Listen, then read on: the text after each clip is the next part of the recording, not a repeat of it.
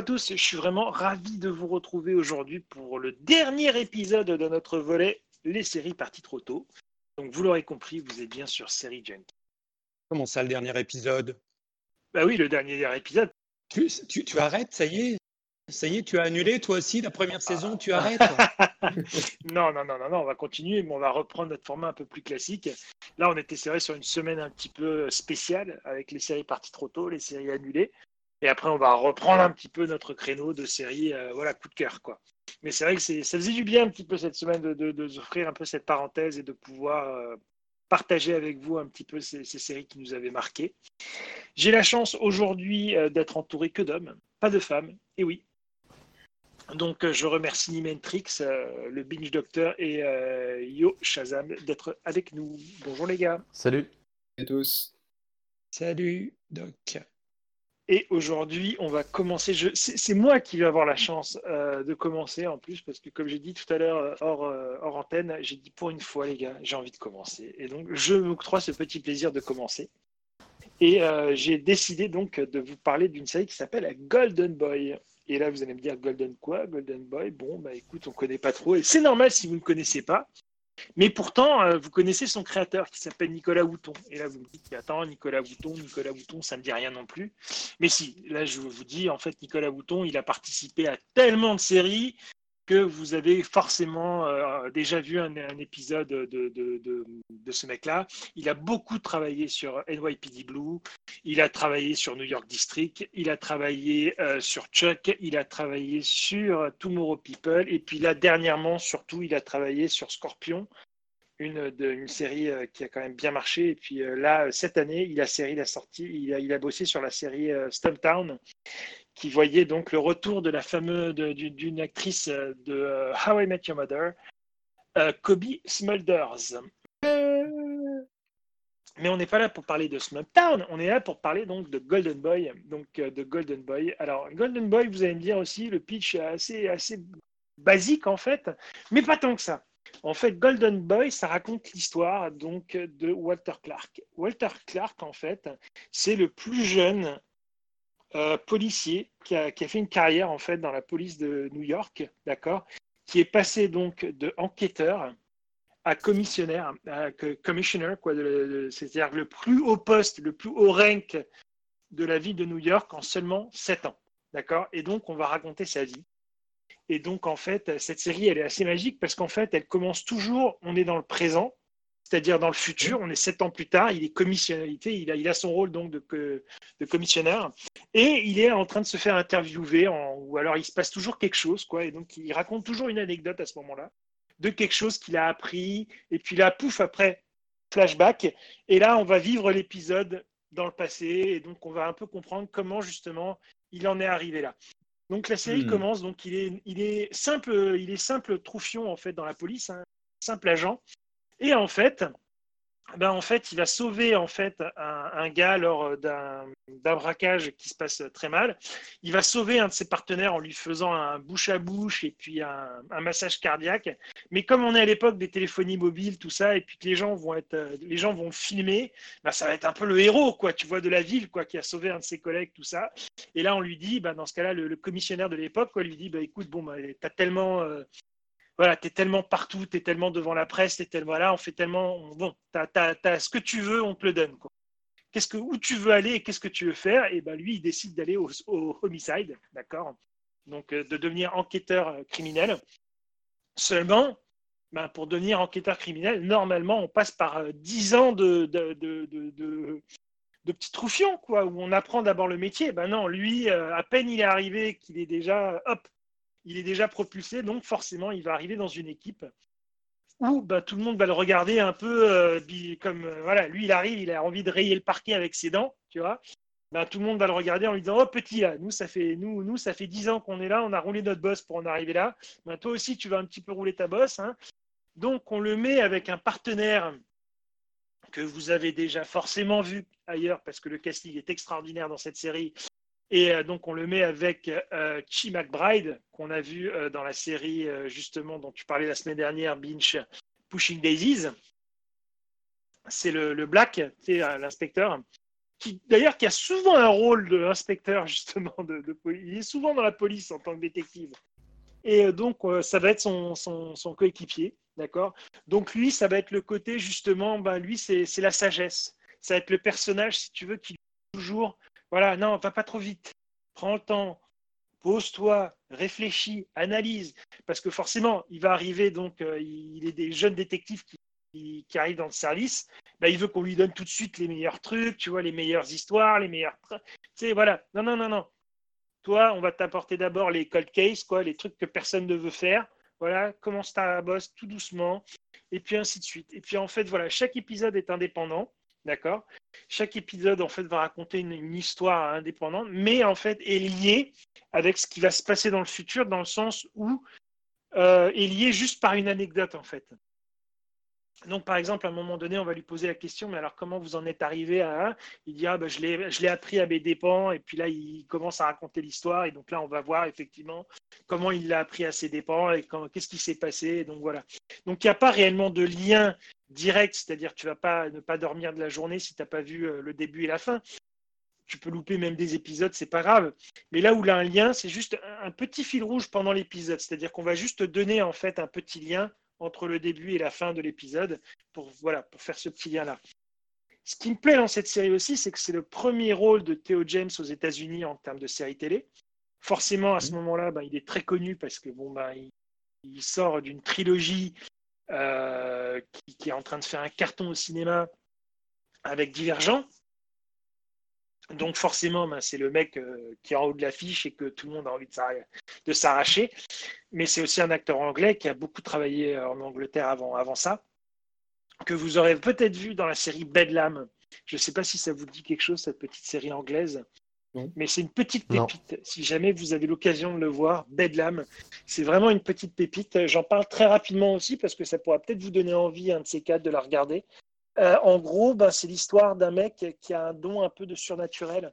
Il a la capacité, en fait, de. Ouais, il a, il a un don, en fait, de pouvoir ressentir les choses, de pouvoir un peu que. Tu vois, enfin, tout ce qui est un peu avec l'au-delà, tout ça. Enfin, il a, il a, il a une connexion avec le surnaturel assez intéressant. Et donc, euh, c'est une série un peu flippante, mais qui est très originale dans sa façon dont elle est traitée. C'est des, des, épisodes très courts, en plus de 60 minutes, mais il y en a 4-5, donc c'est pas la première saison. C'est 6 épisodes, je crois. Donc, c'est assez rapide de la regarder.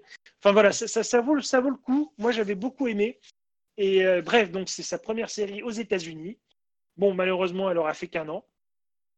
Et pour moi, c'est une grande injustice, vraiment parce que euh, avait un petit, elle avait un quelque chose, quoi. Elle avait ce petit je ne sais quoi qui, euh, pour moi, un peu. Euh, pourtant, je n'aime pas hein, ce type de série-là, comme je vous dis, parce que comme, j'ai dit un peu dans mon intro, ce type de série-là, il y en a toujours plein, plein, plein tous les ans qui nous arrivent dessus. Les, dramas policiers, tous les ans, on en a des nouveaux, et pour moi, tous les ans, c'est un peu la même chose. Et ben là, pour moi, voilà, il y avait ce côté présent-futur il y avait ce côté saut dans le temps où justement on le voyait, ben voilà, la série commence, il est, commissionnaire de la ville de New York et il est dans le futur, et ben voilà, flashback, et puis là on va avoir l'épisode euh, dans le passé. Je trouvais ça toujours euh, vraiment sympathique parce que faut savoir que forcément ben, on était dans le futur, donc c'était sympa. Et puis en fait, le, notre présent de 2015, allez, enfin de 2013, parce que c'est une série qui datait de 2013, ben, c'était le présent, quoi, si tu veux. Donc c'est vrai qu'à l'époque, voilà, il y avait euh, les réseaux sociaux qui commençaient à, à, sortir. Voilà, on commençait beaucoup à filmer tout ce qui était justement la police avec les téléphones portables et tout ça. Et donc c'est pour ça que la série commence là-dessus, quoi, avec ce flic qui devient du jour au lendemain héros, mais qui va se servir de cette notoriété pour grimper les échelons euh, très très rapidement. Mais malheureusement, après, il y, a plein de questions qui vont rester en suspens. Parce que bon, bah, en 13 épisodes, forcément, on n'a pas fait le tour de la série, à mon grand regret. Donc, euh, on n'en saura jamais plus sur euh, qu'est-ce qui s'est passé avec euh, justement le détective Owen qui joue donc Chai McBride. Ben, on sait qu'il va se passer quelque chose avec lui. Quoi?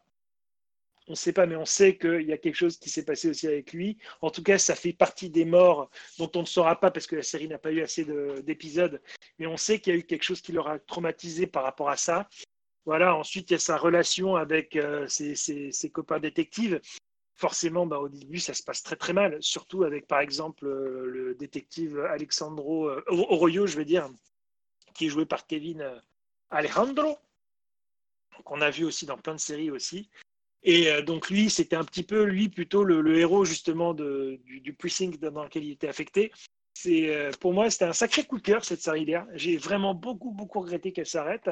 Est-ce que vous en aviez entendu parler ou c'était passé complètement à côté Non, moi les procédures, la plupart du temps, c'est pas mon truc, donc c'est pour ça. Je, lui, je l'avais vu en effet dans, dans, la série, dans la trilogie de films dont, dont tu as parlé.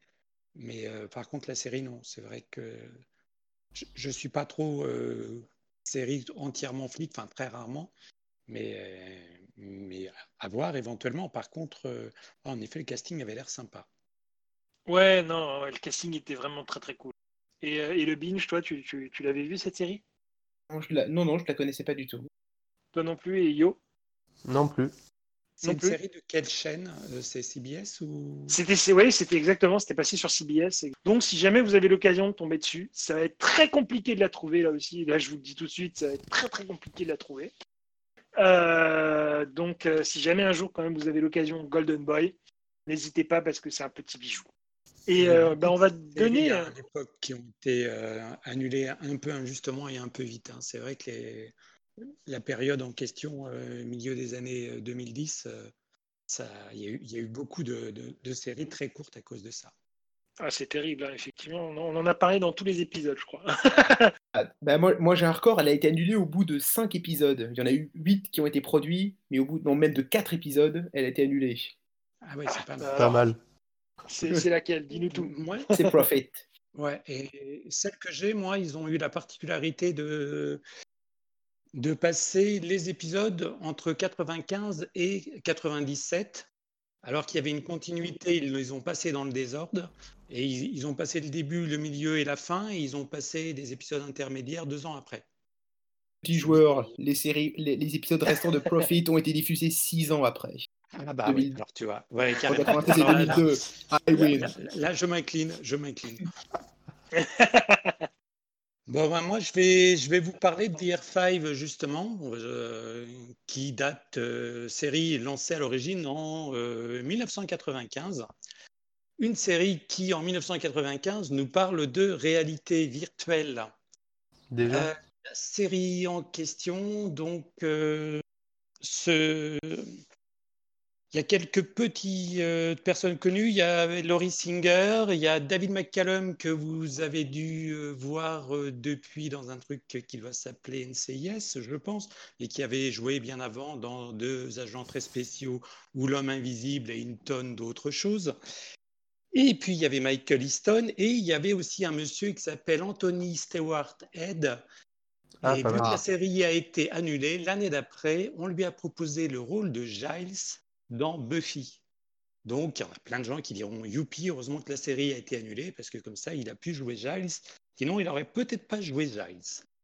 Alors, la série euh, VR5, euh, elle a la même particularité que la série dont j'ai parlé lundi, la série Awake, c'est qu'elle commence par un accident de voiture. Les deux séries commencent par un accident de voiture. Il y a un accident, la voiture tombe dans la flotte, et en fait, euh, bah, on, on, voit la voiture se remplir petit à petit, tout le monde se noyer. Et on retrouve euh, Sidney Bloom une bonne dizaine d'années après. Apparemment, elle est la seule survivante. Elle travaille pour une compagnie téléphone et elle va être contactée par un mystérieux comité qui va lui proposer de travailler sur un projet qui s'appelle le projet VR5, un projet qui a été mis au point par son père euh, il y a une dizaine d'années il a mis au point un téléphone relié à un casque de réalité virtuelle qui vous permet tout simplement de vous connecter sur l'inconscient des gens. Ah, donc c'est du, cyberpunk tardif alors Voilà, c'est euh, l'idée, euh, le, concept en, lui-même est, assez génial et ça permet quelques délires dans les épisodes puisque euh, on lui donne à chaque fois une mission différente. Quelquefois, c'est pour des raisons policières, quelquefois, c'est pour des raisons bien plus obscures que ça, parce que le comité, euh, on, ne sait pas vraiment pour qui, pour qui elle travaille.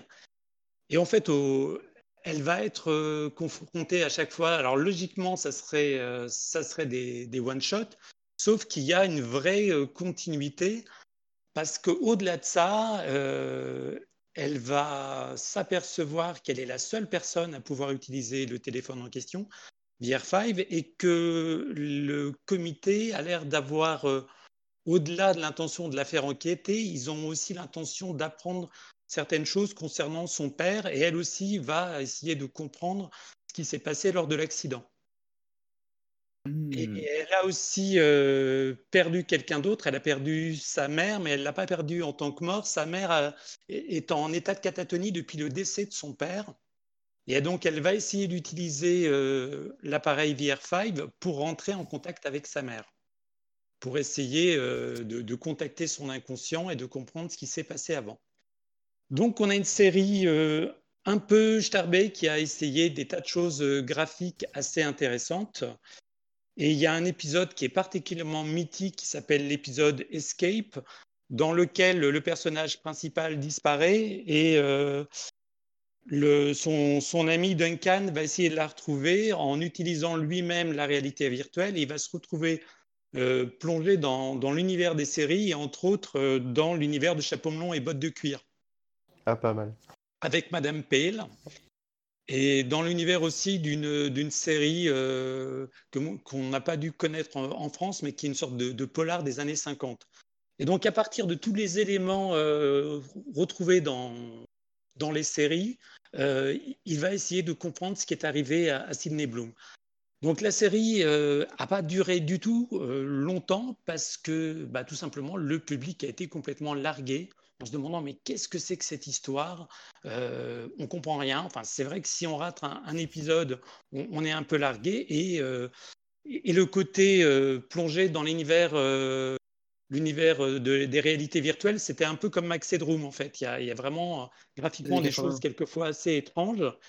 À un moment, on lui demande de faire par exemple une enquête sur un, sur un serial killer et lorsqu'elle se plonge en réalité virtuelle, ben, c'est un vampire, donc on est, euh, on est vraiment dans un Dracula façon Bram Stoker. Il y a un épisode très étonnant aussi où elle doit essayer de, de récupérer des infos. Il y a un mec va être condamné à mort et elle doit juste le contacter au niveau de l'inconscient pour essayer de comprendre ce qui s'est passé réellement. Elle va s'apercevoir, enfin, elle va découvrir des choses super intéressantes. On a une, vraie euh, fausse happy end. Et en fait, après, lorsqu'on revient dans la réalité, on sait vraiment ce qui se passe. Et c'est un peu gloops, quoi. Mais, euh, mais l'angle à chaque fois est super intéressant. Il y a tout un épisode aussi qui se passe dans un univers parallèle où elle découvre que peut-être que sa sœur n'est pas morte. Et la série se finissait sur un cliffhanger de dingue, puisqu'on résolvait le problème de l'accident. On, apprenait enfin ce qui s'était passé au niveau de l'accident. Et ça se finissait sur un, cliffhanger euh, assez étonnant. Et il n'y a pas eu de suite. Alors après ça, évidemment, bah, chacun est parti faire autre chose. Hein. Michael Easton a été euh, joué euh, dans tout, qui n'a pas duré plus longtemps qu'une qu saison. Et puis, euh, bah, David McCallum a été faire des apparitions un peu partout. Et puis, en effet, euh, euh, il y a eu Buffy. Euh, Il y a Chloé Singer qui, qui, a, plus fait grand-chose au, au, niveau des, des séries. Mais c'est une série introuvable quasiment. C'était une série qui était passée sur la Fox. Mais YouTube est votre ami, donc si vous tapez VR5, si vous n'avez pas peur euh, de la VO, vous pouvez vous regarder l'intégralité de la série dans l'ordre, plutôt que de vous la regarder euh, de manière un peu bizarre dans l'ordre euh, qu'avait décidé la Fox, en passant les premiers épisodes en 95, la fin en 95, et les épisodes intermédiaires qui expliquaient pas mal de choses deux ans après. Donc moi j'avais adoré euh, cette série, mais, euh, mais je pense qu'on n'a pas été beaucoup à, être sensible à l'aspect graphique et, euh, assez particulier de la série. Mon Dieu, que la Fox m'énerve quand elle fait ce qu'elle qu fait le mieux, c'est-à-dire diffuser des séries avec des, des épisodes dans le désordre. Ça, ça m'énerve, ça me rend fou. Et annuler des séries révolutionnaires qui valent le coup. Aussi, aussi.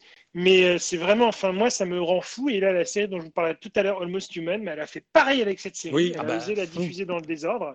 Et je lui en veux énormément parce qu'en fait, ça n'a ni queue ni tête quand tu fais ça. Surtout dans une série où il y a une histoire quand même, donc c'est un peu con.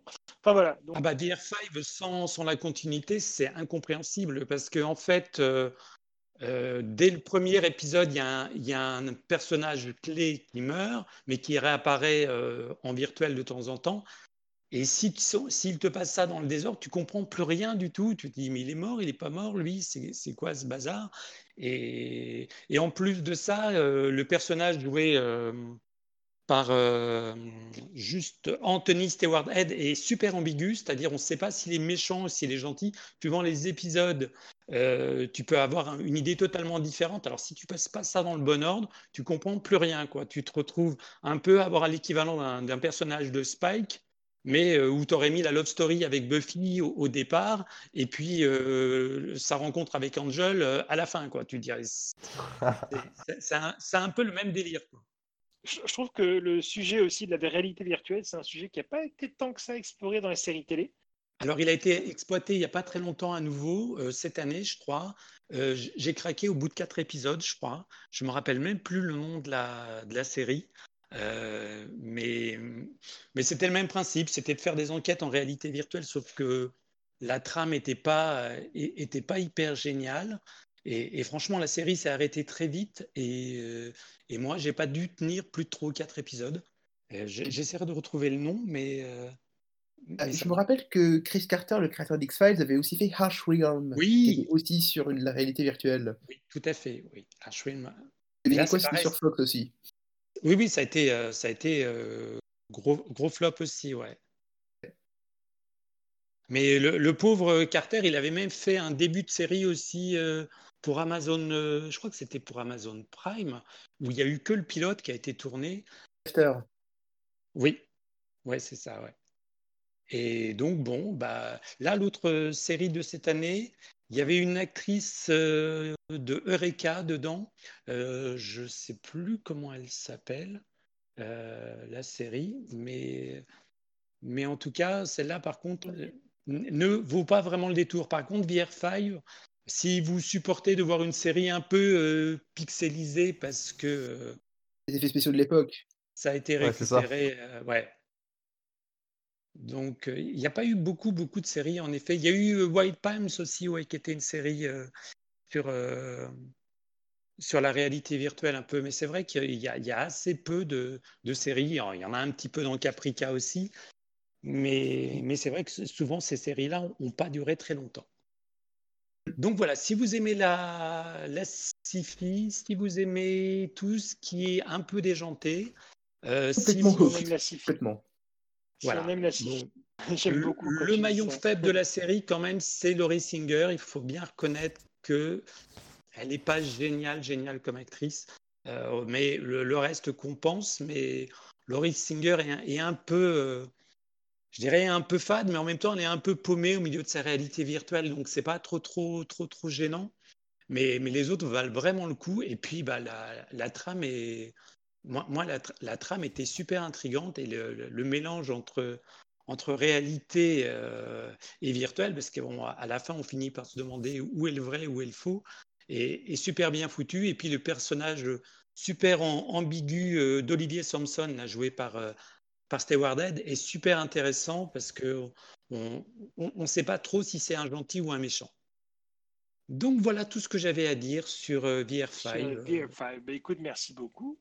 C'est une très bonne, euh, très bonne, euh, très bon choix, vraiment. fantastique, vraiment bravo. C'est très original. J'ai très envie de voir ça. Ah, ça, j'étais sûr que tu allais dire ça. Ça, c'est vrai que c'est typique le genre de série qui, qui, plaît ah, au biche. Tout à fait. Alors à toi, tu vas nous parler de profit. Ah ouais, profit. Alors comment vous dire? Est-ce que vous connaissez beaucoup de séries qui ont été annulées parce que le public a fait sauter le standard de la chaîne en les appelant pour dire d'annuler? Non. Euh, non, on n'a pas ben, beaucoup. Profit a fait cet exploit. C'est euh, le public qui a été outragé par la série. Eux, ils ont exiger que la série soit annulée. Et donc, euh, en effet, le, la Fox, qui a donc produit, euh, encore la Fox décidément, produit Profit, a débranché euh, la série après quatre épisodes. Et quatre suivants ont été diffusés sur une chaîne secondaire qui s'appelle Trio. En fait, voilà, Profit, c'est une série qui n'a que huit épisodes. Elle date de 96. Donc, elle a été créée donc par deux créateurs bon, bien connus des séries. C'est John McNamara, le créateur de The Magician et de Aquarius, Et David Greenwald, bah, vous, que vous connaissez parce qu'il a travaillé sur Buffy, c'est le créateur d'Angel, c'est le créateur de Grimm, donc euh, des pontes quoi de, de la Ah télé. oui, du lourd. Du lourd. Ouais, du, du très lourd. Alors, euh, euh, je me rappelle, parce que j'ai le DVD chez moi, euh, le coffret DVD de Profit, la tagline, c'est la série qui a choqué l'Amérique. Une fois, la- c'est pas, et pour une fois, c'est pas, c'est pas volé. Simplement parce que c'est une série qui avait euh, au moins 10 ans d'avance. Et, Résumé Profit, c'est en fait ça raconte l'histoire d'un ça raconte l'histoire d'un psychopathe. En fait, le héros c'est un psychopathe et en 96 on n'avait à peu près jamais vu ça. Il s'appelle Jim Profit donc il est incarné par euh, l'acteur Adrian Pasdar et euh, c'est un mec qui est prêt à tout pour monter socialement, économiquement dans l'entreprise où il est. Il est dans l'entreprise Grayson and Grayson et bah, il veut être le boss quoi. Donc et donc, il est prêt à manipuler, à trahir, à tuer même quiconque se met en travers de son chemin. Et autant ses rivaux que l'inspectrice de police qui la ses basques pour essayer bah, de, le coffrer, mais sans jamais y arriver. Et, euh, alors, il y a plusieurs acteurs connus. On retrouve notamment euh, Keith Sarabashka dans le rôle du, bah, président du PDG. Et Keith Sarabashka qui jouait euh, dans Angel, qui a joué dans Equalizer, enfin bon, un acteur assez connu. Et euh, au-delà du plaisir d'acteur, euh, il se trouve que bon, Profit, voilà, c'est arrivé dix ans, trop tôt parce que c'est, grâce à lui, en fait, ça a ouvert la voie à des héros comme Tony Soprano dans Les Sopranos, comme euh, Walter White dans Breaking Bad ou surtout Dexter, on l'a pas mal comparé à Dexter. Voilà, toutes ces grandes séries euh, d'HBO, du câble qu'on a eues, beaucoup à Profit, a un peu essuyé les plâtres, quoi. Mais c'est c'est- c'est exactement ça en fait, parce que c'est c'est- c'est- moi quand j'ai vu, euh, j'avais vu euh, le- les- quelques épisodes à l'époque parce que je je m'étais pas après renseigné pour trouver la suite, donc j'avais vu que quatre épisodes de cette série-là. Euh, et une fois que j'avais vu ces quatre épisodes, quand quelques années plus tard j'ai vu Dexter pour la première fois, je me suis dit mais les mecs, je suis sûr qu'ils ont vu cette série avant, c'est pas possible autrement quoi. Ah oui. Et, euh, et- et c'est exactement ça, comme tu dis si bien. C'est, c'est, je pense que c'est une série qui était en avance sur son temps. Ouais, c'est le parfait anti-héros. Ouais, exactement. Et puis, euh, mais, mais que là où je trouve que tu n'insistes même pas encore assez, c'est le, le côté où vraiment, enfin, le côté sadique du personnage. Encore plus, encore plus sadique, je trouve, parce que autant Dexter, on a essayé de nous le rendre sympathique, tu vois. Dexter, on a essayé de nous le rendre que oui, mais regardez, il tue, mais il tue les méchants, donc ça va. Non, non, Profit, lui, il tue tout le monde, les méchants comme les innocents. Non, non, c'est clair. C'est, Lui, il s'embarrasse pas. C'était encore plus, c'était encore plus, euh, ouais, vraiment. D'ailleurs, euh, oui, euh, et comme, euh, et comme c'était pas suffisant, il, il fait aussi de l'inceste puisqu'il couche avec Oui. sa belle-mère. Oui, oui, Encore- c'est vrai. Il y avait cette Encore dans la version originale, ça devait être sa propre mère. Mais là, la Fox a dit on va peut-être pas aller jusque-là, vous dites que c'est sa belle-mère. euh, donc, je dis, les mecs étaient complètement déchaînés, quoi, pour, euh, pour Profit. On voit aussi le côté, un peu, le côté un peu littéraire parce que Profit, en fait, c'est tout simplement une modernisation de Richard III, la fameuse pièce de Shakespeare. Et voilà ce qui est ce, ce roi complètement fou, qui est sanguinaire, qui pouvoir. Et, euh, voilà, donc c'est une, c'est une grande figure dans le théâtre shakespearien et c'est euh, l'inspiration pour, pour Profit. Donc euh, déjà l'inspiration, bon, on, on l'a. Et surtout, ce qui était, ce qui était intéressant, c'est de savoir le côté un peu schizophrène, parce que autant la critique était déjà prête pour Profit, les reviews de Profit ont été unanimement positives, autant bah, le public, euh, c'était pas, c'était pas, c'était pas encore, c'était, c'était trop tôt. Les Sopranos, c'est trois ans après, en 99. C'est voilà, on, par- on, parle- on parlait de séries précurseurs là avec euh, VR5. Profit, c'est aussi une série vraiment précurseur. Mais pour moi aussi, il y a, il y a un peu de, enfin, il y a, il y a un peu de Twin Peaks aussi. Dans Oui, c'est ce que je pensais justement. Twin Peaks c'est- était. euh, C'est là où c'est Twin étonnant. Peaks, c'est, c'est- C'était en 90 quand même, Twin Peaks. voilà Ouais. exactement. Twin Peaks, c'était dans les années 90 et c'est là quand même où on a commencé un petit peu à aborder la, le côté folie, le côté où euh, on peut, on peut, euh, on peut perdre les gens dans la folie d'un raisonnement. Enfin, tu- vous voyez ce que je veux dire ou pas Ouais. Ouais, oui, oui. Et, euh, et- et donc, euh, c'est vrai que quelque part, Profit, c'est un peu cette série qui, moi, pour moi, en tout cas, là, quand j'ai vu aussi ces, ces quatre épisodes-là, je me suis dit, il y a une inspiration aussi. Il y a, il y a vraiment, enfin, une série qui, qui, qui, qui on, on sent qu'elle est passée par euh, Twin Peaks, quoi. Ah oui, non, mais totalement. Mais ce qui est intéressant, c'est que la, la Fox a vraiment pas bien joué le coup. Est-ce que vous, vous, sa- vous savez, Profit, c'était une série qui passait juste après un hit. Vous savez, ils, ils ont diffusé Profit juste après ce hit pour justement attirer les spectateurs, ce que les Américains appellent le lead-in. Mm. Est-ce que vous saviez quelle était la série qui était juste avant Profit? À l'époque, Le, le calcul de fou, 90. c'était Melrose Place. Ah, Ouais, imaginez, les- tous les fans de, de Melrose Place qui se retrouvent juste après à regarder un type façon Richard III qui tue. Non, non, c'était complètement, euh, c'était complètement ouf de faire ça. C'était un peu l'affrontement des titans entre deux producteurs. Tu avais Aaron Spelling d'un côté, voilà, celui à qui on doit Drôle de Dame, 90-210, le truc un peu Ah, girly, un peu décérébrant, faut bien l'admettre. L'autre côté, Stephen G. Cannell, qui a produit au moins mais une centaine de séries comme l'Agence Tourisque Mm. ou Wise Guy. Enfin, et, et vers la fin de sa vie, il a commencé à faire des séries de plus en plus ambitieuses. Et Profit, ça a été la dernière série qu'il a produite, juste avant sa mort. Et c'est un peu son chant du cygne, même s'il l'a pas écrite, même s'il l'a pas créée, il l'a produite, il a beaucoup fait pour cette série. Et euh, Si je dis pas de bêtises par rapport à Stephen, justement, c'est lui qui passait dans les épisodes de Castle quand ils étaient tous les quatre en train de jouer au poker. Euh, ouais, je crois. Ouais, il y avait, il y a un écrivain, je sais plus lequel, et, et justement, il lui rend un hommage à un moment puisqu'il est mort, et, et, euh, il lui dit, bah tiens, on, on garde quand même sa place vide au, au cas où. Mais euh, ouais, ouais, Stéphane, il a, il a fait plein de séries. Il avait fait, euh, il, il a produit un truc dans la mafia, entre autres, qui était assez. euh, Justement, Ah, c'est et- une des premières séries feuilletonnantes avec des arcs. Ouais. Pas la première, mais une des premières. Oui. ouais, qui était super intéressante et assez sombre aussi pour, euh, pour l'époque, parce que. C'est marrant que tu et- en parles, parce que justement, un des méchants euh, de Wise Guy, qui était joué par Kevin Spacey, s'appelait oui. Mel Profit. Bah oui, en fait, ils ça. ont repris le nom. C'est pour ça que je pensais, à, je pensais aux flics dans la mafia, parce que Mel Profit, en effet, euh, c'est euh, c'est dans la, la- dans la saison 2 de- d'un flic dans la mafia, en effet. Mm. Et il est très marquant d'ailleurs, euh, Très monsieur. marquant. Ouais. Et qui d'ailleurs joue un, un gentil psychopathe après dans, dans House of Cards, ce qui fait aussi penser euh, au personnage de Profit. euh. marrant de voir tous les liens en fait. Ouais. Et puis, un autre truc dont j'ai pas parlé, c'est que Profit, il s'adresse souvent à nous. Il casse le quatrième mur. Ouais, euh, On voit ça ainsi un peu dans Dexter. On, a, on entre dans la tête de, du- de ce meurtrier qui est Dexter. Et quand tu entends la- la- le raisonnement froid et glacial de Profit, ça, ça- me gèle les os, ça me gèle le sang, même davantage que Dexter, qui va quand même assez loin. Ouais. Et- ça, ça, on l'a très bien retrouvé, je trouve, dans la saison 1. Alors après, ils ont beaucoup arrêté parce que c'était, c'était, ça se faisait moins, mais on le retrouve un peu dans la saison 1 de House of Cards. Ce Ouais, côté où le- on, se met en pause et on, ouais, on se met en pause deux secondes et puis je regarde, je regarde le téléspectateur et je lui parle au téléspectateur. quoi. ça. Et quand c'est quand c'est un psychopathe qui parle, c'est tout de suite plus jouissif, tout de suite plus déstabilisant.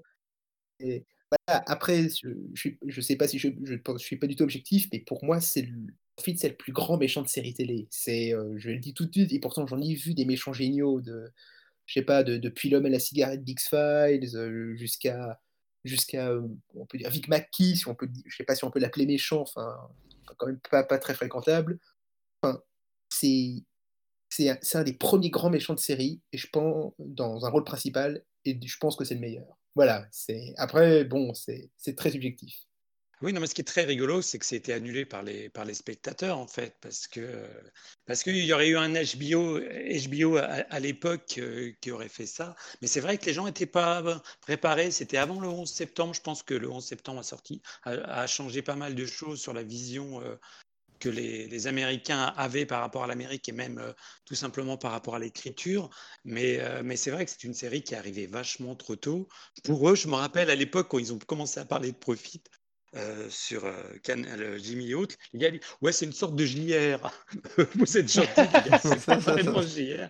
Il est un peu Bon, plus méchant. J'adore JR, mais je pense pas qu'il ferait le poids face à Profit. Oui, non, non, il, fa- il fa- il faisait vraiment, vraiment pas le poids. Mais c'est vrai que pour les gens, le méchant marquant, c'était, voilà, pour le, le- le grand public, le méchant marquant, c'était, c'était JR. Mais c'est vrai que Profit est, est, est- est- est froid et abominable. Et c'est vrai que mais voilà, ça c'est dérangé à ce point-là.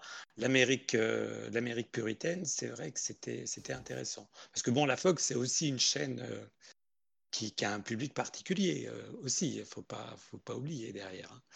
Donc bon, c'est vrai que c'est une série très marquante. Et je trouve que moi, je, je tiens à remercier quand même Canal Jimmy d'avoir existé. On a eu des super séries euh, d'avant-garde euh, qui sont passées rien que sur Canal.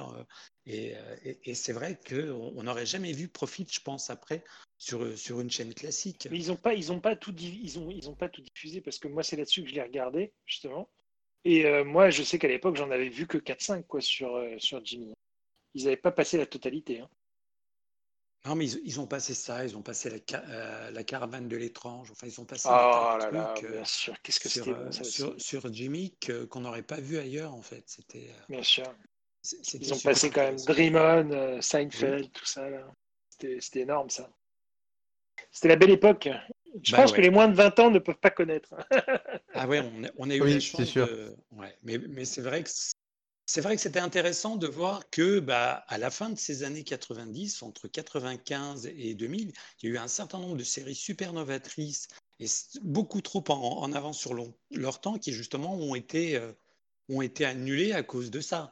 À côté de ça, euh, il y, a, Monsieur Chris Carter qui est passé euh, par là et, qui a réussi à, trouver le bon créneau avec X-Files.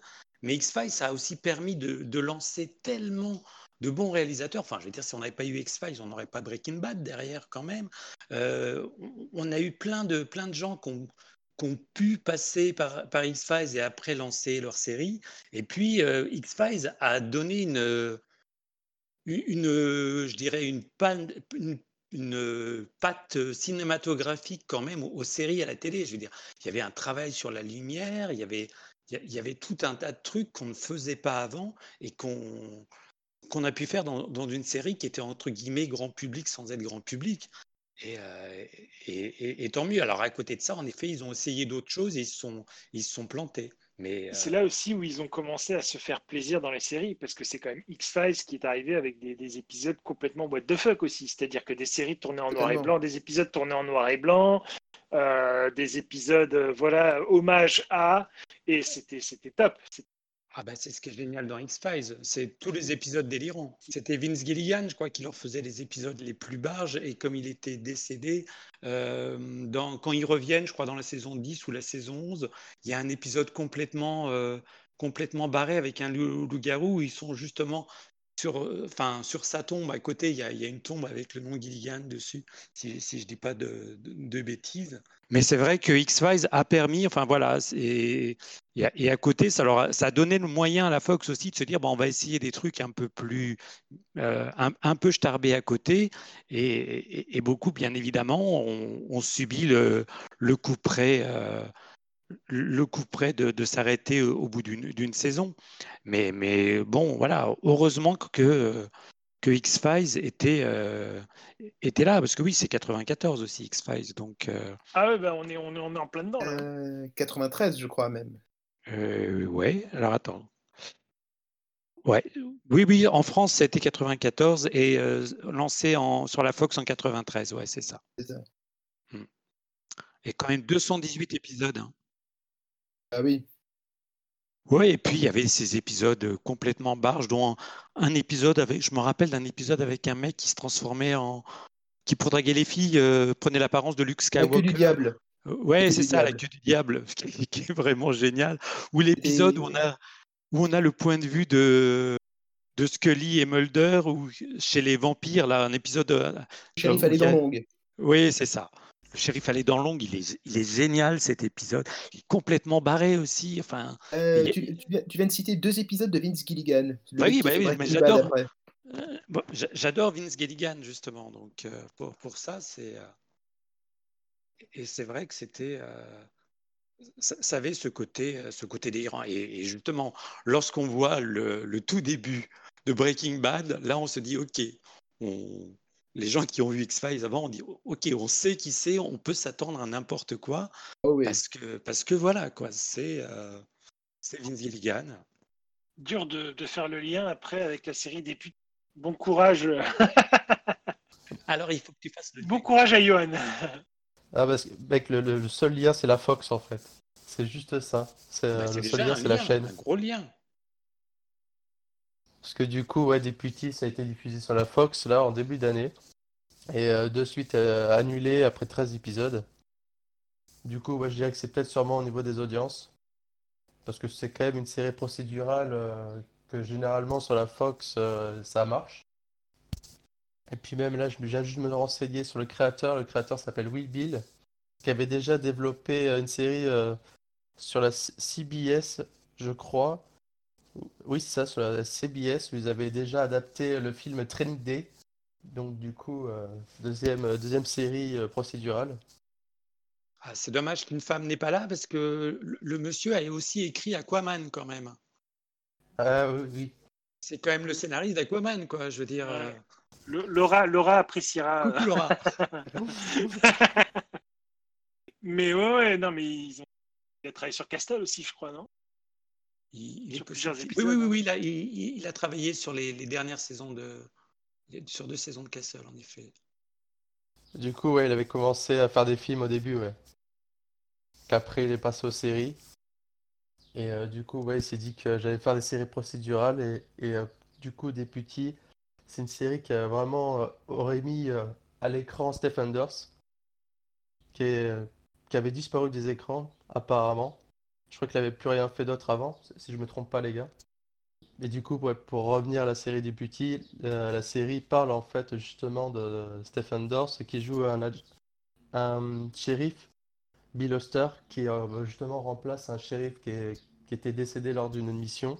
Et du coup, il avait euh, à sa charge euh, de nombreux policiers justement, et du coup, il devait assurer la protection de la ville.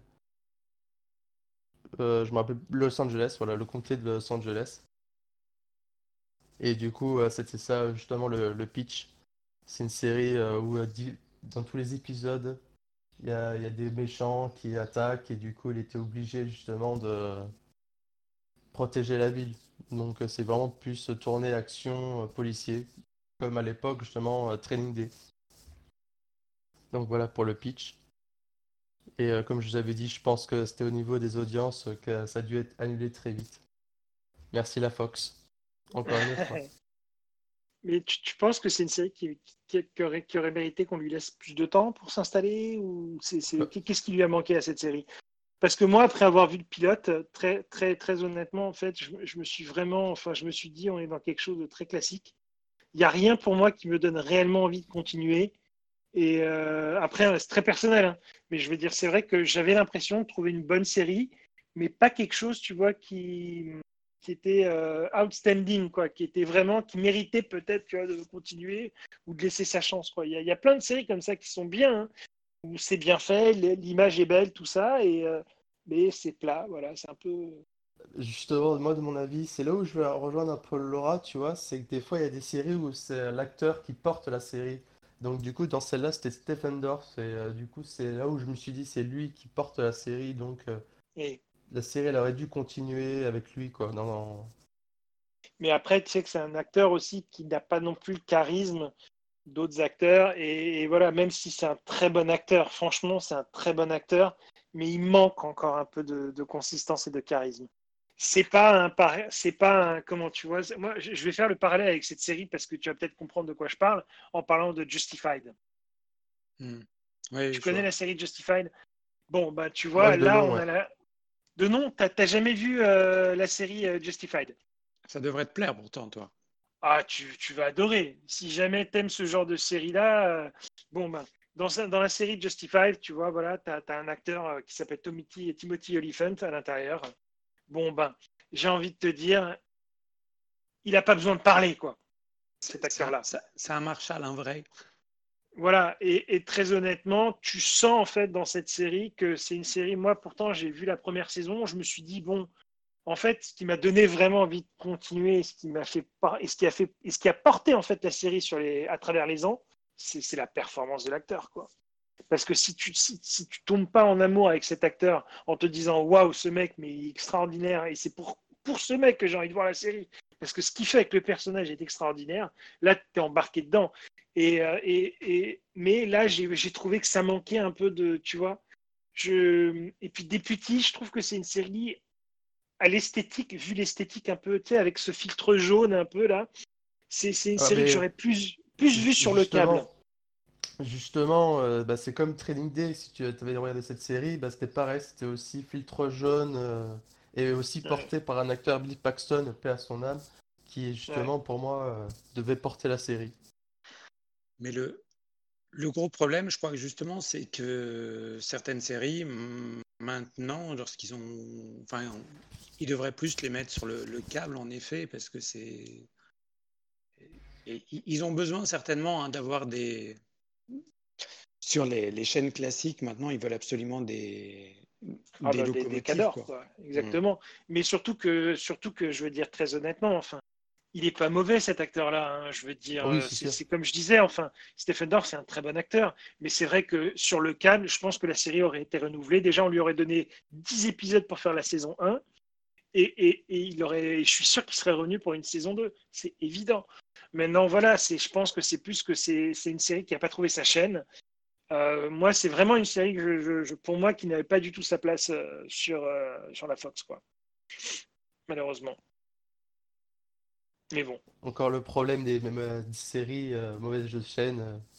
exactement. Mais c'est exactement ça, exactement. La série Mauvaise chaîne. Ouais, Ouais, ouais. ouais. Et Et- ça, mon Dieu, il y en a eu là aussi. hein. Il y en a eu des déchets de ce côté-là. Combien de chaînes n'ont pas trouvé la bonne. Ah, combien de fois c'est arrivé ça aussi Ouais. Mais, euh, mais bon, mais écoute, c'est sympa quand même de nous en avoir parlé. Et c'est vrai que je pense que les gens apprécieront aussi le fait que c'est une série. Je pense que tu es le seul à avoir pris une série de cette année. Ah oui, en plus qui est euh, De oui, 2020. qui est- ouais, qui a dû il y a, il y a quoi, il y a un mois ou deux quoi, fin mars. Ah, mais c'est et, ça, exactement. La- L'annulation est tombée récemment. Donc c'est sûr que. ouais, euh, C'était. Euh, non, non, c'est cool. euh, C'est cool que, que tu en aies parlé. quoi. C'est vraiment, euh, vraiment, vraiment sympathique. quoi. Mais tu vas nous Bah, emmener écoute, encore sur la Fox, toi, je crois. Bah, moi, je vais vous emmener sur la Fox, mais est-ce qu'on est qu'on partirait pas d'abord sur CBS Si tu veux qu'on parte sur CBS, on part sur CBS. Allez, partons un peu sur CBS. Ah, t'es, t'es- t'es- t'es vraiment sans limite, toi, de changer le truc au, au dernier moment. C'est, c'est vraiment sans limite. C'est, c'est, c'est limitless, d'ailleurs. Tiens. Ah, bah, ça tombe bien. Oh, mais quel enchaînement. Alors, Limitless. Limitless. Est-ce que ça vous dit quelque chose, Limitless, mais Bien pas en sûr. tant que série, mais en tant que film? Est-ce que vous Bien avez sûr. connu un, un- un- un bel acteur euh, nommé Bradley, Bradley Cooper, Cooper? Bah, bien quand sûr. même un, petit gars qui avait joué, euh, entre autres, dans, dans Alias. Hein, Sidney ouais? Bristow, coucou. Euh, donc, Bradley Cooper qui joue dans, dans un film, euh, qui joue une, une- un sorte de personnage un peu détestable, euh, qui va se retrouver à avoir entre les mains une petite pilule qui va le rendre super intelligent. Et suite à ça, sa vie va évoluer et il va finir quand même euh, par euh, devenir un homme politique assez important. Donc la série Limitless est inspirée du film. Elle est tellement inspirée du film que Monsieur Bradley Cooper y fait une apparition. Plus qu'une apparition, moi, je dirais. Je dirais plus qu'une apparition parce qu'il revient, il revient finalement plusieurs fois dans la série. Et... Alors, c'est sûr que quand je dis il revient, comme tu dis, c'est des, scènes, quoi, c'est quelques scènes. Mais il a quand même la gentillesse de revenir quand même sur plusieurs épisodes. Et, ça, c'était cool quand même. Oui, oui, c'était bien. Non, mais c'était bien. Euh, mais en plus, de toute façon, son, histoire est euh, est liée à celle du nouveau personnage principal qui s'appelle Brian Finch, qui lui aussi est un, loser, un raté, un feignant, euh, qui, euh, du jour au lendemain, euh, va découvrir les effets incroyables de cette drogue qui s'appelle le NZT. Et avec cette, cette drogue, il va se faire repérer tout simplement par le FBI, et plus particulièrement par l'agent Rebecca Harris. Et en fait, il va devenir euh, un consultant euh, pour le FBI. En fait, il n'a pas trop le choix. C'est soit tu finis en tôle, soit tu nous donnes un coup de main. Alors, la drogue en question, hein, qui, a été utilisée euh, par Bradley Cooper avant et qui a utilisée par, par Brian Finch, elle a quand même une particularité, c'est que plein de gens qui essayent la drogue Inziti qui te rend super intelligent, la plupart ont des méchants, méchants effets secondaires qui provoquent gentiment au moins leur folie, voire leur mort. Il se trouve que Brian Finch est l'un des rares à pouvoir euh, supporter à peu près les effets de la drogue, c'est-à-dire que l'effet de la drogue en question, ça te rend super brillant, super intelligent pendant quelques heures, et après tu as le cerveau complètement euh, ramollo euh, pendant les heures qui suivent. Là, il se trouve que dans son cas, il a un petit antidote qui va lui permettre euh, de tenir un peu plus longtemps. Et donc la série en question est une série qui serait une sorte de série procédurale. On n'a pas forcément besoin de voir les épisodes dans, dans l'ordre. Il, y y a une petite trame qui est en, effet liée, euh, liée aux, réapparences de temps en temps euh, de, de, Bradley Cooper. Mais la série est juste complètement starbée parce que le principe même, c'est que la drogue euh, change l'effet de Brian. Et comme ça change l'effet de Brian, les, effets euh, sur le cerveau de Brian, bah déjà, toutes les images sont vachement plus lumineuses quand, quand Brian est dans cet état-là. Et on va essayer plein de trucs. Euh, les scénaristes vont essayer plein de choses assez, assez étranges et assez bizarres. Donc, on a des épisodes assez délirants. La, série est, est, super bon enfant et surtout, la série était calibrée pour marcher longtemps. Elle a été créée par Craig Sweeney, qui est connu parce que je crois qu'il a travaillé entre autres sur un petit truc qui s'appelle Spider-Man. La série était vraiment calibrée, ils en ont fait 22 épisodes pour que ça dure beaucoup plus longtemps. Le problème, c'est que je pense qu'ils ne sont pas allés assez loin dans le délire ou qu'ils ne sont pas allés assez loin dans le côté épisode et qu'au bout du compte, on arrive à la fin euh, et on se dit, ouais, le, personnage est sympa, mais on n'a pas l'impression qu'ils l'ont plus exploité que ça. J'adore cette série, mais, il reste quand même un petit côté mouais qu'on n'a pas quand on finissait une saison de Fringe ou, d'autres séries. C'est-à-dire que là, c'est sympa, c'est fun, mais ça a juste un, côté un peu popcorn. Il manque, il manque une profondeur, il manque un vrai fil rouge. Pourtant, ils ont fait passer des gens euh, comme Kurtzman, Orsi, euh, Mark Webb, euh, mais, mais il manque un petit quelque chose qui, qui, aurait fait que la série aurait pu continuer. Alors, je ne sais pas quel est ton avis, toi, le doc, parce que je pense que tu l'as vu aussi. Je, J'aime bien la série, mais, mais je, je, trouve que qu'il manquait une, une, trame de fond pour, pour aller un peu plus loin, en fait. À tel point que d'ailleurs Bradley Cooper ne revient même pas euh, dans, le dernier épisode, alors que, son personnage est, euh, est mis à nouveau en avant, mais comme par hasard, il n'est pas là, il n'est pas disponible. Le célèbre euh, sénateur Eddie Morin, voilà, chercher son, nom depuis tout à l'heure. Moi, je pense que tu as très bien, je pense que tu as très bien résumé le, as très bien résumé le, problème, c'est que c'est une série qui est arrivée avec beaucoup de qualité. Elle a su en fait se démarquer par son petit côté what the fuck, mais qui n'était pas assumé jusqu'au bout. C'est-à-dire que je pense que tu peux pas te permettre d'avoir un côté what the fuck si tu l'assumes pas jusqu'au bout et si surtout tu ne le mets pas en avant dans la au, fil des épisodes. Et, je pense que c'est ce qui a énervé un petit peu Bradley Cooper vers la fin. Euh, c'est-à-dire qu'en fait, euh, je pense que d'un point de vue, euh, je pense que c'est une série qu'il aurait aimé qu'on prenne qu'on la prenne un peu plus au sérieux, mmh. alors que ce qui faisait sa force, c'était peut-être plus le côté what the fuck c'était peut-être plus ça justement, euh, parce qu'on voit les épisodes où ils se prennent au sérieux, où ils essayent justement euh, d'être vraiment sérieux. Ouais, je trouve que c'est les épisodes qui fonctionnent le moins. Alors que les épisodes les plus délirants, où en fait ils font n'importe quoi, moi je repense à certains épisodes, mais où par exemple on l'enferme dans une pièce avec ah des milliards de trucs qu'il a déchiquetés. Avec des, il se retrouve en fait dans sa pièce avec tous les trucs qu'il a d'une déchiqueteuse qu'il a tout recollé, tu vois, lui-même. Ça, c'est un truc de dingue, quoi. Il se fait des petits châteaux. Euh, bah, Exactement. Il y, a, le côté comics aussi dans un épisode, c'est pareil. Et puis il y a son duo avec euh, Mike et Ike, les, deux gardes du corps qui lui ont. Euh, ça, ça, marche, ça, ça marche super bien. Bon, euh, derrière, euh, essayer de créer une sorte de love story avec, euh, avec celle qui l'agent du FBI, c'est déjà vachement, vachement moins original. Bon, c'est vrai qu'il y a ce côté, on, veut faire délirant, mais en, mais en même temps, on va rester dans, dans la trame, on va essayer de vous refaire un cas seul. Enfin, voilà, c'est Soit, on fait un truc délirant, soit on fait du castle. Et je pense qu'ils ont hésité entre les deux et, que malheureusement, bah, c'était euh, c'était pas vraiment le truc. Il va, fallait vraiment partir dans les, les, délires et, continuer parce que le, le, personnage de Brian Fitch lui-même est incontrôlable. Il a rien à foutre de rien. Euh, c'est c'est juste euh, voilà, c'est juste un gros feignant qui là s'amuse. Euh, qui, qui, fait son truc, et puis on lui demande de faire quelque chose. Tant qu'on lui file euh, cette drogue, c'est sympa. Mais derrière, il manque une vraie trame. Alors bon, il y a, y a l'histoire autour de, de, son père à un moment, mais ça, manque un peu de, à la fois de, délire, dans, de profondeur dans le délire, et il n'y a pas une vraie trame de fond. Il n'y a, pas, a pas un véritable ennemi, il n'y a pas un némésis derrière qui, qui est là. quoi. Il y a aussi ce côté où justement quand on regarde le film de 2011, parce que la série déjà est arrivée quand même quelques années plus tard, mais quand on regarde le film, c'est pas une comédie le film, attention. Non, hein. non, non, pas du tout. Le film, c'est un drame. Hein.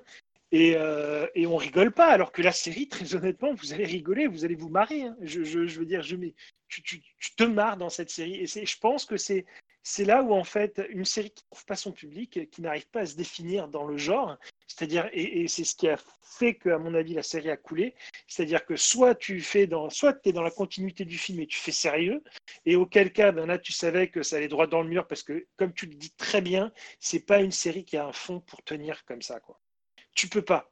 Il n'y a pas assez de fond, il n'y a pas assez de consistance. Mais par contre, à partir du moment où tu as commencé à l'exploiter et tu t'es aperçu que là, il y avait un petit filon, qu'il y avait peut-être quelque chose à faire en utilisant le côté un petit peu folie, un petit peu. Rien que ne serait-ce que quand il prend la pilule. Rien que le, presque, le, mouvement de caméra que tu as, enfin, ou le, cette espèce de filtre qui vient s'ajouter entre le filtre bleu et le filtre jaune. C'est rien que ça. Et puis, il y a un petit côté folie dans la réalisation, un petit peu, tu vois. Mais c'est jamais assumé jusqu'au bout. Il ne s'assume pas jusqu'au bout.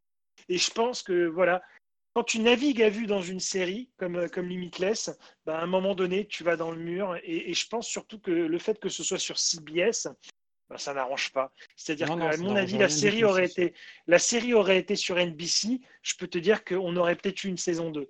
Et là, mais par contre, un peu mieux construite, je pense, parce que les mecs derrière leur auraient dit Oh les gars, vous avez un, vous avez un concept intéressant, mais partez là-dessus, parce que si vous voulez qu'on vous renouvelle, c'est si vous partez là-dessus, par contre, parce que sinon, euh, non, ça ne fonctionne pas. quoi. Et pour revenir au film, justement, euh, le truc, c'était la bonne idée, justement, c'était bon euh, dans, dans le film, hein, euh, clairement, monsieur, le, monsieur que, que, joue Bradley Cooper est d'une sorte d'anti-héros. Il n'est pas vraiment sympathique. Il s'en tire, et, tant mieux pour lui. Mais Eddie Mora est, est quand même quelqu'un de méchamment opportuniste. Et là, justement, le fait de, contrebalancer en ayant pris Brian Finch, Brian Finch, il n'est pas du tout opportuniste. C'est juste un gars qui, glandouille, qui, a juste envie de faire de la musique, hein, puisque au, début, au départ, il, est dans un groupe, il, a juste envie de s'éclater. Et, c'est justement le, choc pour, euh, pour Eddie Mora, le sénateur, qui lui, derrière, a un plan quand même, parce que bon, la seule trame qu'il y a, il y a quand même un plan derrière, lui, lui il voit l'intérêt et tout ça, et il se retrouve en face avec un guignol qui a juste envie de s'amuser, et qui, euh, et qui lui, bah, euh, voilà, bon, il, va utiliser ce qu'on il va utiliser cette pilule. Derrière, le FBI il va dire Hey Coco, tu as, des missions à faire. Bon, ok. Mais, mais, lui, en fait, oui, il préfère glandouiller euh, dans sa pièce, faire le con, euh, utiliser ses, ses, pouvoirs pour, pour n'importe quoi, pour draguer les filles ou pour se prendre pour un, pour un agent, euh, un, agent très spécial et tout. Mais c'est tout. Il, c'est juste un grand gamin. Enfin, Brian Fitch, c'est un gamin. Il, il, teste plein de trucs. Et puis derrière, il y a, il y a le FBI qui lui dit Non, mais Coco, là, t'es sérieux on, a quand même des, des, missions à, des missions à accomplir. Et, euh, et, puis à côté de ça, c'est un humain, en effet, qui s'inquiète surtout pour sa famille, et entre autres pour son père, et qui va euh, détourner plus ou moins, euh, d'ailleurs, les, les, pilules par rapport à ça.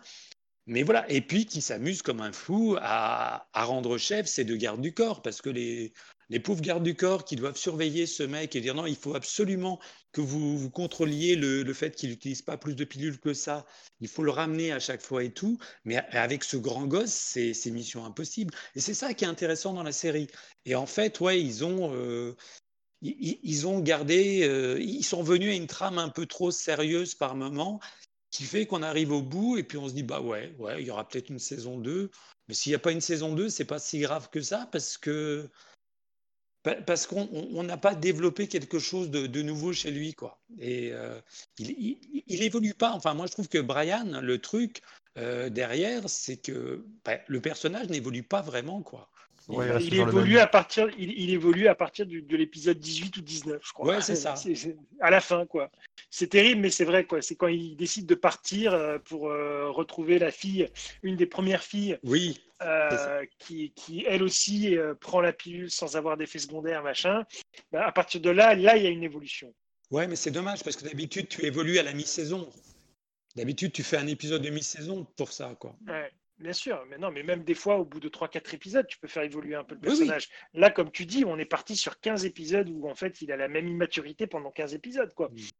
Mais, c'est, mais le regret aussi, je pense, hein, c'est que quand tu vois à qui on a donné, voilà, le, Craig Sweeney, c'est la première fois qu'il y avait une série en tant que showrunner, quoi. Hmm. Jusqu'à présent, alors, il a travaillé sur des super séries. Il a travaillé sur 4400, qui est une série extraordinaire que moi j'adore.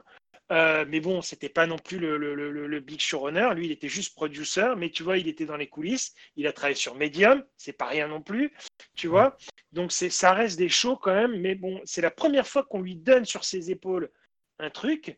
Ben, il a, pour moi, il n'avait pas encore les épaules, il n'avait pas encore, il savait pas encore quoi en faire. Et quand on regarde la, série qu'il a faite après euh, le Code, oui, c'est une horreur ce truc quoi. Mmh. C'est cauchemardesque.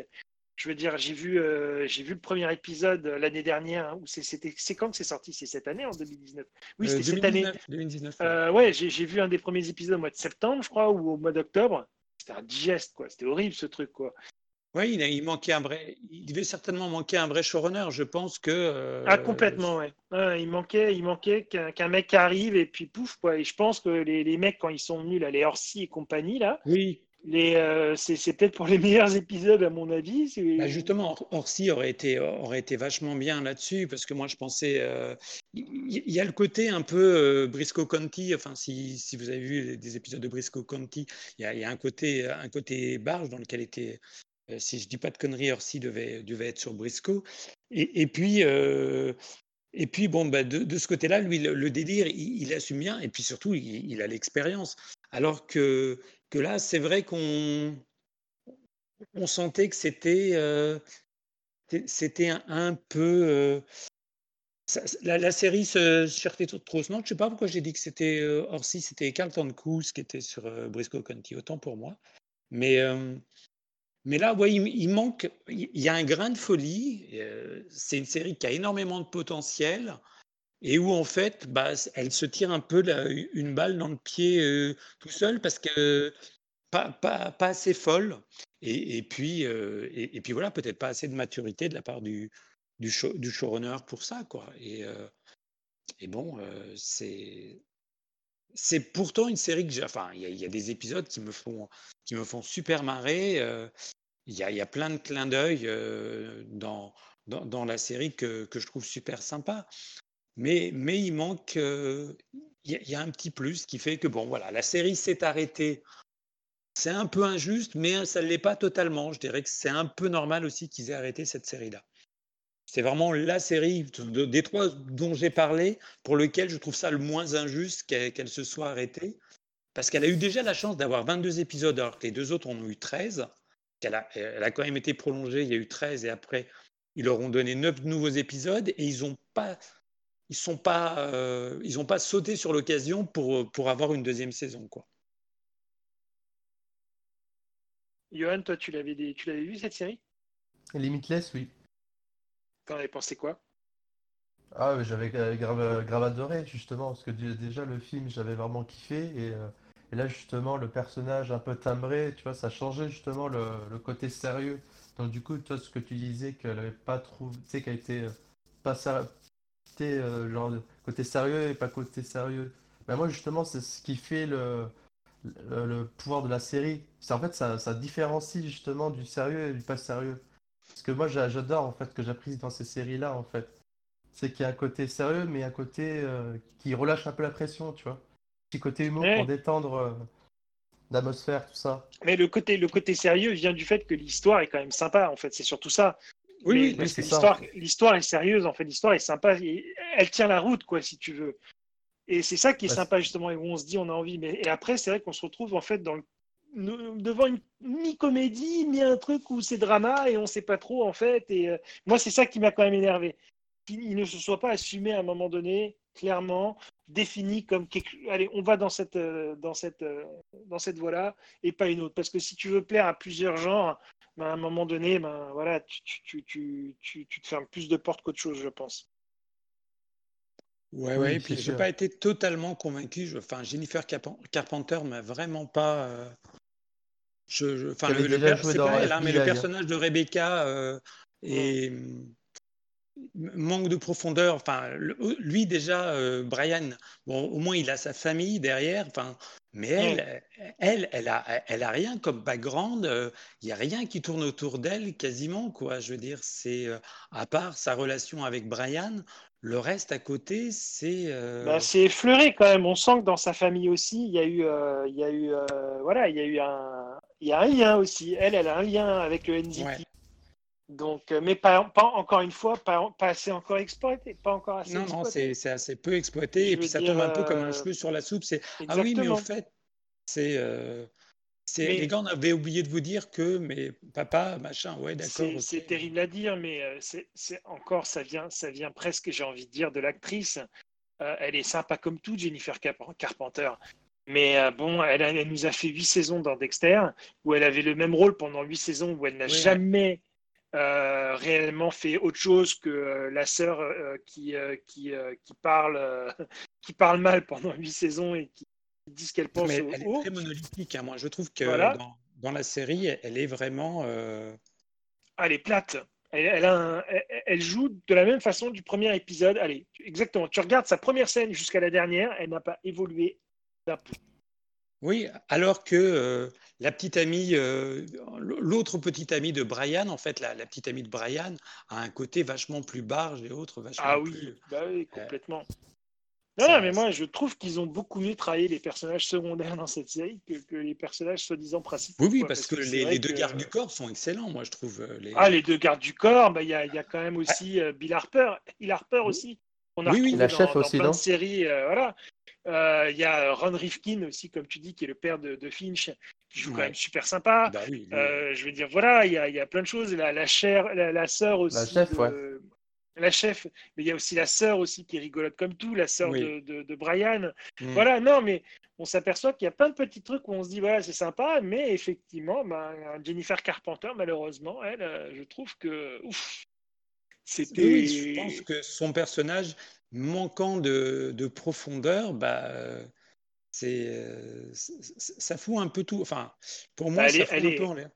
Malheureusement, elle est arrivée cette année avec une nouvelle série aussi, et, et cette série, elle s'est terminée très vite aussi. hein. Bah, Donc, euh, The Enemy Within, là, euh, malheureusement, Ah oui, c'est Bon. vrai, j'avais entendu parler. je, je, je, je, je- voilà, il y aura, je, je, je doute qu'il y ait une saison 2. Euh, donc euh, voilà, et puis euh, où elle joue en fait un espèce de méchant, soi-disant méchant, mais en fait pas du tout méchant. Bref, quoi, encore une fois, mais c'est bref. C'est malheureusement, ouais, c'est une actrice qui, qui, qui, qui- je sais pas si elle se trouvera un jour un rôle vraiment. euh, Je pense que son rôle c'était Dexter et puis c'est tout. Je pense que après on, on l'a- on- Bah après, dans sa filmographie, elle a quand même FBI, mais c'est quand même du rôle secondaire aussi. Bon, par contre, Ouais. Jack McDorman, lui, euh, lui, ça va, quoi. hein, il se- il- en- entre le ciné et puis les, les- les séries, il, il passe dans pas mal de choses. Donc, euh, mais mais c'est vrai qu'il a, lui, lui a plus de présence quand même, parce que elle, voilà, moi, je, je pense que le, le maillon faible était un peu là. Mais elle n'a pas été gâtée par le personnage. hein. Le personnage est, est, est assez, euh, est, assez faire valoir, quoi. À part Ah, réagir. complètement, complètement. Alors ça, ça c'est très bien dit. C'est sûr qu'elle n'a pas été gâtée non plus par le personnage. Mais ça, ça, ça vient avec ce qu'on s'est dit, c'est-à-dire que malheureusement, ils n'ont pas su exploiter ce personnage-là euh, à fond. Ils n'ont pas su lui donner de la consistance. Ils n'ont pas su euh, exploiter les trames narratiques qu'on aurait pu créer. Enfin, ils auraient pu créer des histoires un peu plus, voilà, un peu plus sympas. Puis surtout au début, comme tu as très bien dit à un moment donné, on, on, on essaie de nous faire croire à un pseudo histoire d'amour, tu vois Ouais. on- à une alchimie pseudo-histoire, alors que pas du tout. Il fallait pas du tout démarrer là-dedans, tu vois. Je veux dire, euh, heureusement qu'à la fin, ils sont partis sur autre chose et qu'ils nous ont laissé. Mais quoi qu'elle, on sait jamais si elle, euh, Est-ce qu'elle aime comment elle le voit On ne sait pas trop encore. elle. Non, vois, on ne sait pas trop. Mais je trouve que justement, l'alchimie parfaite par rapport à ça, on vient toujours au, au trio dans Fringe, je trouve, où justement les, les trois personnages principaux ont chacun une trame super bien développée et, et- et ont tous un, un intérêt par rapport à ça, quoi. Je veux dire, c'est super important de. Et, si on prend pour revenir à X-Files, Mulder et Scully, ils ont chacun euh, derrière, il y a un background, quoi. Je veux dire, ils ont chacun leur, leur problématique. Ouais, mais c'est des personnages centrales.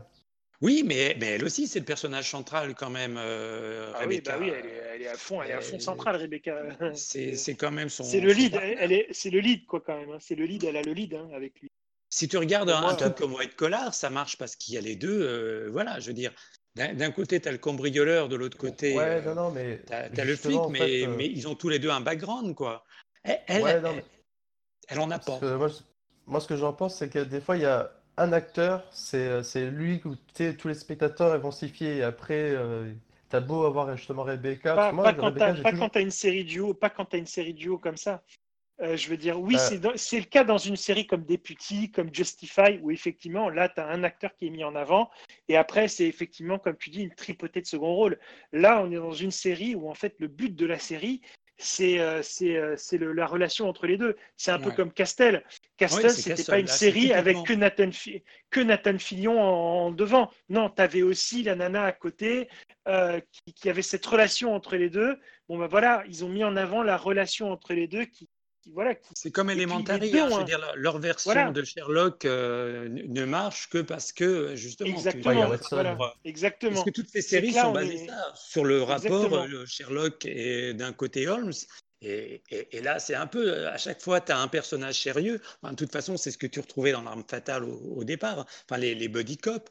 Tu as toujours un personnage qui est là, les pieds sur terre, et à côté, un, un personnage dé- déjanté. Euh, Comme Castle, dans Fatal. Pour, pour Castle ou Limitless, dans, dans les deux cas, on a un consultant. Donc, euh, c'est typiquement ça. Euh, Et, et là, elle, en fait, elle manque vraiment. euh, Je sais pas pour c'était toujours personnage secondaire. hein. Ah non, non, vraiment, elle a, elle a- elle a le lead, quoi. C'est vraiment Ah ouais. D'ailleurs, je vais, je vais m'en servir pour faire le, le- le lien avec moi, la série dont j'avais envie de vous parler, qui est Almost Human, parce que là aussi, euh, on, on est sur une relation entre deux personnages, quoi, Et quel qui personnage? sont, qui sont en fait littéralement opposés aussi et qui se complémentent très très bien. Entre ce flic et à côté ce robot complètement en fait euh, complètement pété qui a des trucs complètement dingues qui est complètement buggé. Et, et voilà et, et- et- et la série pour moi repose uniquement presque uniquement j'ai envie de dire parce que derrière ils ont réussi à créer un univers qui est extraordinaire euh, donc moi, je vais vous parler de Almost Human, une série qui est arrivée sur la Fox.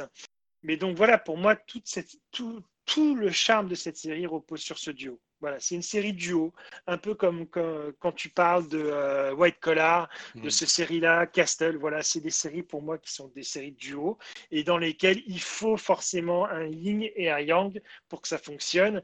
Et, et là, on a le parfait exemple, quoi. Je veux dire, euh, je pourrais vous parler. Là, c'est 13 épisodes, donc c'est une série qui est partie très très vite aussi. Mais il y a tellement d'exemples euh, où j'ai tellement rigolé, alors qu'on est dans la science-fiction, mais j'ai tellement rigolé parce que justement le héros, le, le, Alors, je vais quand même vous raconter un peu l'histoire pour essayer de comprendre pourquoi aussi je rigole.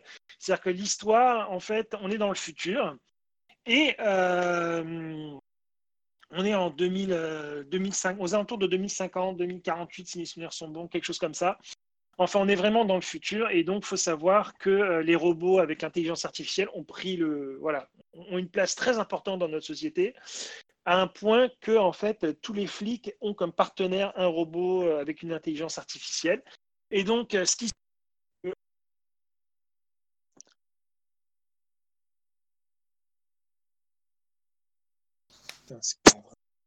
Allô? Ah, Allô? Ouais, je t'entends, moi. Ah, Ouais, On a perdu. est, euh, Il est plus connecté là. qui est revenu. Putain, fait chier là, j'en ai marre d'avoir des appels de merde là. Désolé. Bon. Ah non, pas de souci. Euh, Du coup, on était en ouais. 2050. Oui. Donc, Almost Human. on est donc, je crois, 2050 et donc 2048, je ne sais plus exactement, mais aux alentours de ces, de ces années-là.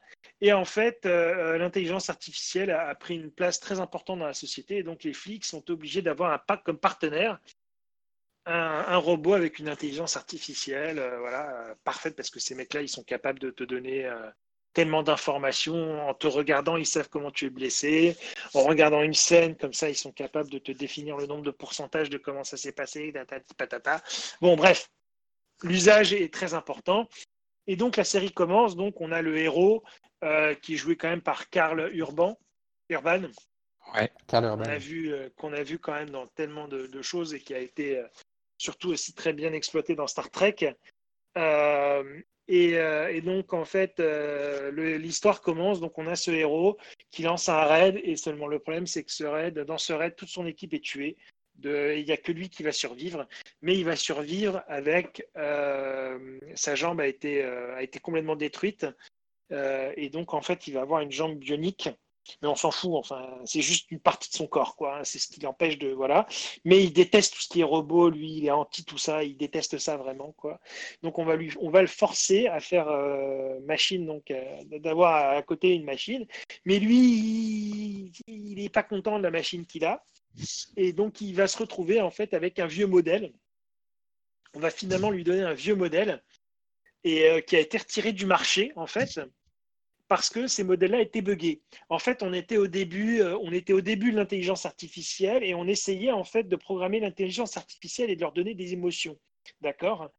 Et donc, en fait, ils se sont très vite aperçus qu'en fait, ça marchait pas et que ça buguait les robots. Donc après, c'est un programme qu'ils ont enlevé. Ben, lui, il va se retrouver avec un robot qui est complètement buggé, qui a des émotions euh, et, c'est extraordinaire parce que qu'est-ce que c'est drôle, quoi. Le, euh, bug, le bug qui est génial, c'est que la sensibilité de ce, modèle aux émotions, en fait, il est capable d'éprouver des, des, sentiments et, de réagir aux émotions. et, c'est considéré comme un bug. Exactement, c'est considéré comme un bug. Et c'est surtout, surtout qu'il lui parle comme un chien, quoi. Il lui parle comme un clébard parce que c'est un robot, quoi. Donc il lui parle, mais vraiment comme une merde, quoi. Et là, à côté, tu as le robot qui, lui, il n'arrête pas de lui dire, mais tu peux pas me dire ça, j'ai des émotions, tu vois. Et des machins. Et puis, en même temps, à côté de ça, il a des bugs de ouf où il se met à parler dans une autre langue. Enfin, c'est extraordinaire. Il faut le voir pour le croire, je vous promets. il y a une double lecture en plus. Il y a une double lecture parce que Excuse-moi, je t'interromps juste sur un truc. Il y a une double lecture, c'est qu'en plus, bon là, c'est un flic qui parle à un robot, mais en plus de ça, à l'image, tu as un blanc qui parle à un noir. Mais oui, mais oui, exactement. Donc, euh, c'est et la manière dont lui parle et tout, c'est bon. Là, il y a vraiment une double lecture aussi qui est, qui est, là à ce niveau-là, moi je trouve. Ah oui, le, noir donc qui est joué par Michael Ealy, qui est un, qui est un acteur extraordinaire, qui joue très très bien. Euh, voilà, on a aussi la chance d'avoir, qui est très très connu. on a vu dans, dans plein de séries. Euh, c'est une gueule qu'on voit régulièrement parce que c'est un mec qui a plein de talent, vraiment. Et, donc voilà, et donc ces deux mecs-là, enfin voilà, ont une relation extraordinaire. Et donc la série va se concentrer sur le fait que quand il va revenir travailler, donc il va travailler avec lui, et il sait que quand il est arrivé donc sur ce raid lors du premier épisode, les, méchants savaient déjà qu'ils allaient venir. Donc ça veut dire qu'il y a une euh, taupe euh, dans le service de la police. Donc lui, il va enquêter sur savoir qui est cette taupe, pourquoi, comment ça se fait qu'ils savent en avance, tout ça. Bon, ça, c'est, j'ai envie de dire, c'est la trame du déjà vu qu'on connaît déjà dans la série. C'est peut-être pour ça que ça n'a pas trop marché, euh, parce que ben, on nous sort une soupe euh, vieille, euh, vieille comme le monde. Mais à côté de ça, j'ai envie de dire, ne serait-ce que pour, le, pour les jeux entre ces deux acteurs-là, mais si jamais vous avez l'occasion de regarder cette série, vous allez rigoler. Mais vous allez rigoler. Mais vous allez vous marrer. Parce que c'est pas possible de ne pas rigoler. Je vous promets. Cette série-là, l'univers est riche. génial. Ah oui, vraiment. Le dialogue, euh, le tac au tac qu'il y a entre ces deux personnages est extraordinaire. Ça, me fait souvent penser à ces séries comme Suits aussi, où j'ai envie de... où c'est des mm. séries où on pourrait vous parler des heures, mais où finalement, en fait, en soi, la série n'est pas si extraordinaire que ça, mais tout va reposer sur l'ajout verbal et sur l'écriture entre les dialogues. Et, ça, je vais vous dire que dans Suits, vous allez vivre des moments extraordinaires, ne serait-ce mm. que pour ça aussi.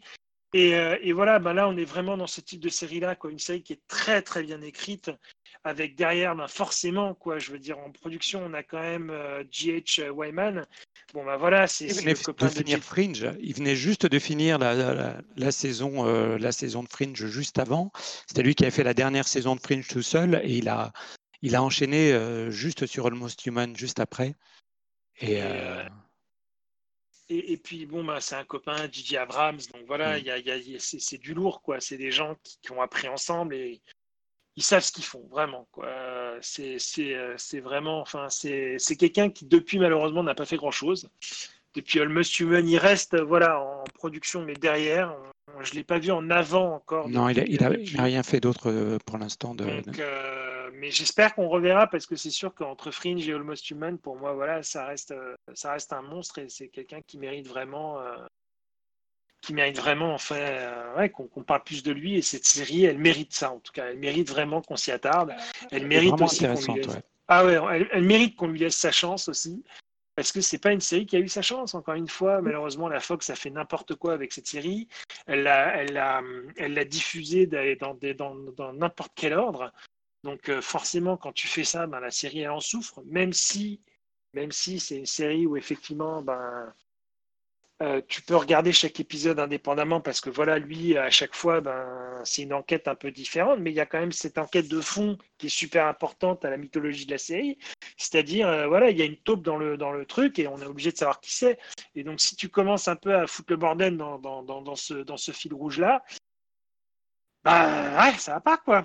Donc, euh, Ils, voilà, ont commis, donc, euh, ils ont commis une petite erreur. D'ailleurs, c'est Gigi Abrams qui a produit la, la série. euh, mais là, là où, où justement tu disais, bon, la trame est assez bateau. Et en plus, si tu te rappelles de la fin, tu t'aperçois à la fin que l'univers qu'on nous a décrit, l'univers de SF qu'on nous a mis sous le nez, il est bien plus étendu et qu'on ne nous l'a pas fait voir du tout pendant 13 épisodes.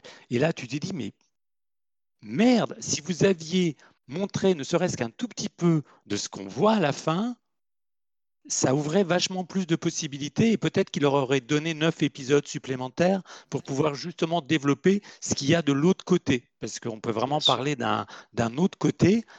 Et ça, c'est complètement, euh, c'est complètement passé de côté. Oui, c'est injustement en fait, mais, mais euh, je pense que le showrunner voulait faire un peu comme il l'a fait avec Fringe, c'est-à-dire une première euh, partie de saison où on met en place l'univers et puis une deuxième saison où on développe la mythologie.